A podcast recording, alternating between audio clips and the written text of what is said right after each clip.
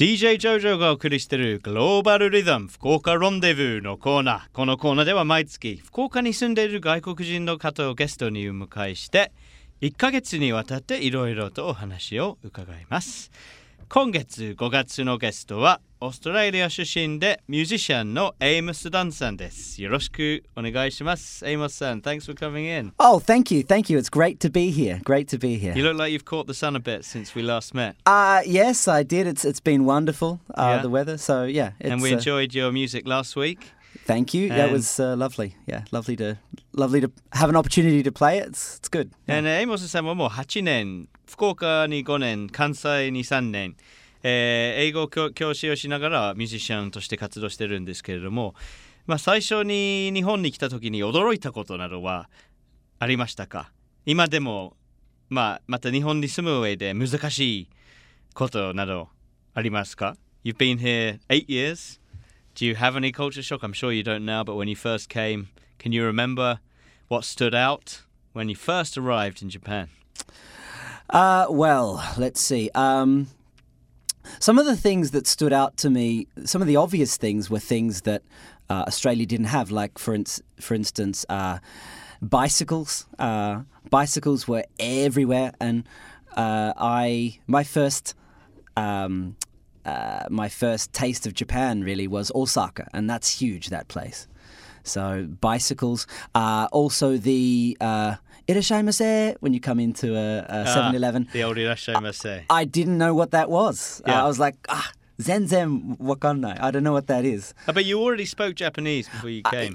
Uh, uh, Japanese, but textbook Japanese. So I didn't. I didn't know what that was. I, Mm-hmm. They don't teach irashaimase, you- I didn't know. ちょちょその時でちょっと知らなかった。Yeah. で最初大阪に あの来た時はその至る所に人が自転車を乗ってることがびっくりだったということはオーストラリアではあんまり自転車乗る人いません No, no one's really riding bicycles in Australia? Uh, well, they are. I mean, my my dad's a, a big bicycle rider. He does long distance ones, but it's hobbies. Uh, I find in Australia, it's it's it's primarily hobbies, and uh, you know, I, mean- I mean, people do ride to work in places like Melbourne, but you need a crash helmet. You need to spend some money on your bike. Yeah. Here, it's imbued into the the culture. It's it's part of what Japan is now. なる So- ほどですね。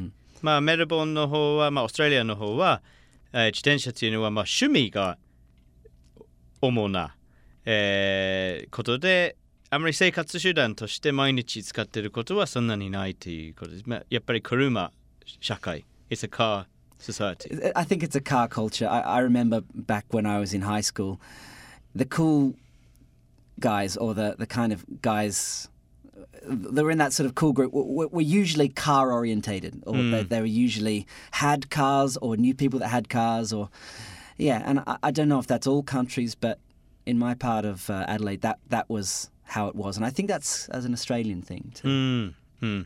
なるほどですね。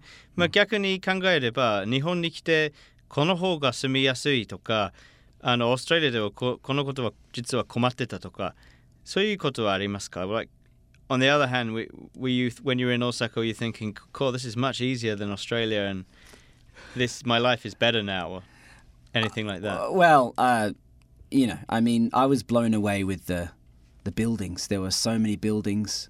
Of course, so many people, but so many buildings, and those really long. Uh, I don't know above buildings, and they have the red lights to stop the airplanes. Mhm. I'd never seen that before. Mhm. So Osaka's got lots of those kind of like uh, I don't know how to say it, but but lights that that that are kind of guiding lights for airplanes. And I, I've never seen this myself, actually. Oh right. yeah, well, in Osaka, in the hotel we stayed at, Yeah. from the second floor, you could. They're kind of shining see- a light out to stop. That's right. Many of them, and I thought, wow, this must be a big So city. it kind of felt like There's a so many. futuristic kind of place. Ah, Blade Runner, Cyberpunk. I love all Yeah. that stuff. So Yeah. yeah. まあとにかく人の数が多い、ビルが多い、ビルが大きい、ビルの上に飛行機がビルに衝突しないために、なんか赤いラライトのようなのがあの出てたことで、非常にこうもう将来のブレードランナーという映画のような未来の都市に来たっていう感じでしたね。そうですね。なるほど。And what about now? Is it anything? I mean, you've been here eight years. You surely don't have any difficulties living in Japan, do you?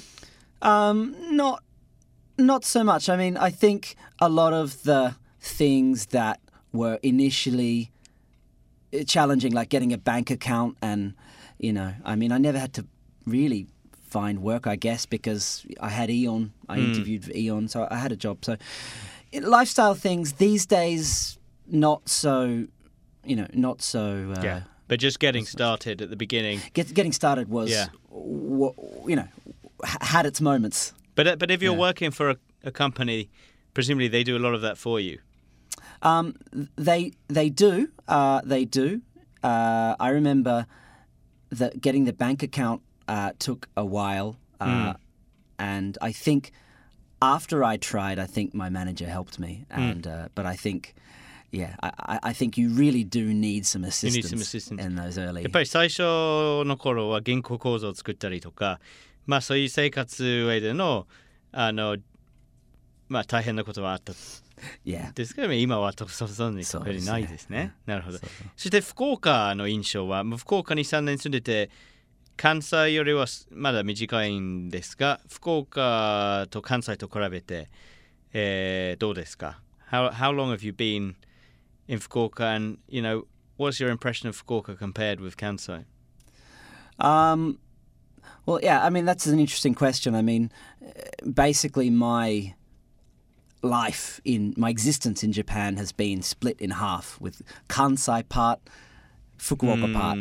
And uh, uh, yeah, I think uh, they're two very different places and two very different chigao funiki. と思う Um, 全然雰囲気違いますね、関西と福岡は。と思いますね。Uh, I think uh, Kansai uh, people are.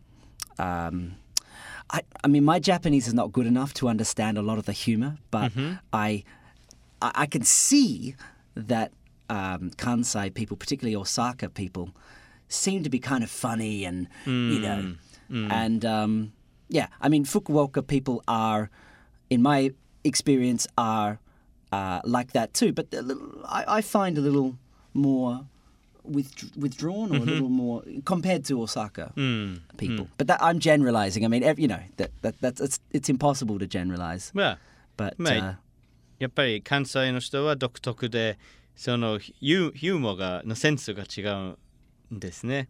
やっぱりそれは言葉言葉を分からなくてもそそれがやっぱり I could I could just see it. Yeah, it was もう like 目だ visual stuff. 見 Yeah. るだけで yeah. この人たちは違う。なんでやねんみたい。Yeah, なんでやねん。なんでやねん。なんでやねん。Yeah. And what do you like about Fukuoka? Uh, what do I like about Fukuoka? Um, well, Fukuoka is very. I, I can't. I can't go past convenience. Number one is uh, Fukuoka for me is convenient to uh, to get to work, to get to the CBD, to get to Tenjin is, is very convenient. It's all very packed together, Yeah. and uh, you know I enjoy you know jitencha. I enjoy so I uh, go for bike rides, and I can I can hit the mountains. I love the mountains, and so I, I can, you know, even I can ride, ride, ride, ride, ride, get to the the mountains in like an hour, and I'm I'm there. It Yes. feels like a different city.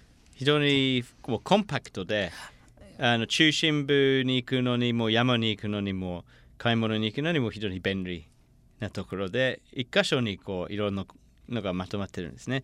I, I understand that like different to Tokyo where it's also spread out and your friends are really spread out all over the Yeah, place, yeah, right? yeah, yeah, It's a yeah. great thing about Fukuoka, yeah.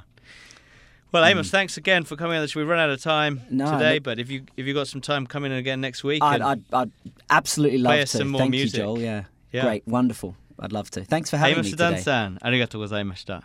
Love FM Podcast. ラブ f m のホームページではポッドキャストを配信中スマートフォンやオーディオプレイヤーを使えばいつでもどこでもラブ f m が楽しめますラブ FM.co.jp にアクセスしてくださいね Love FM Podcast.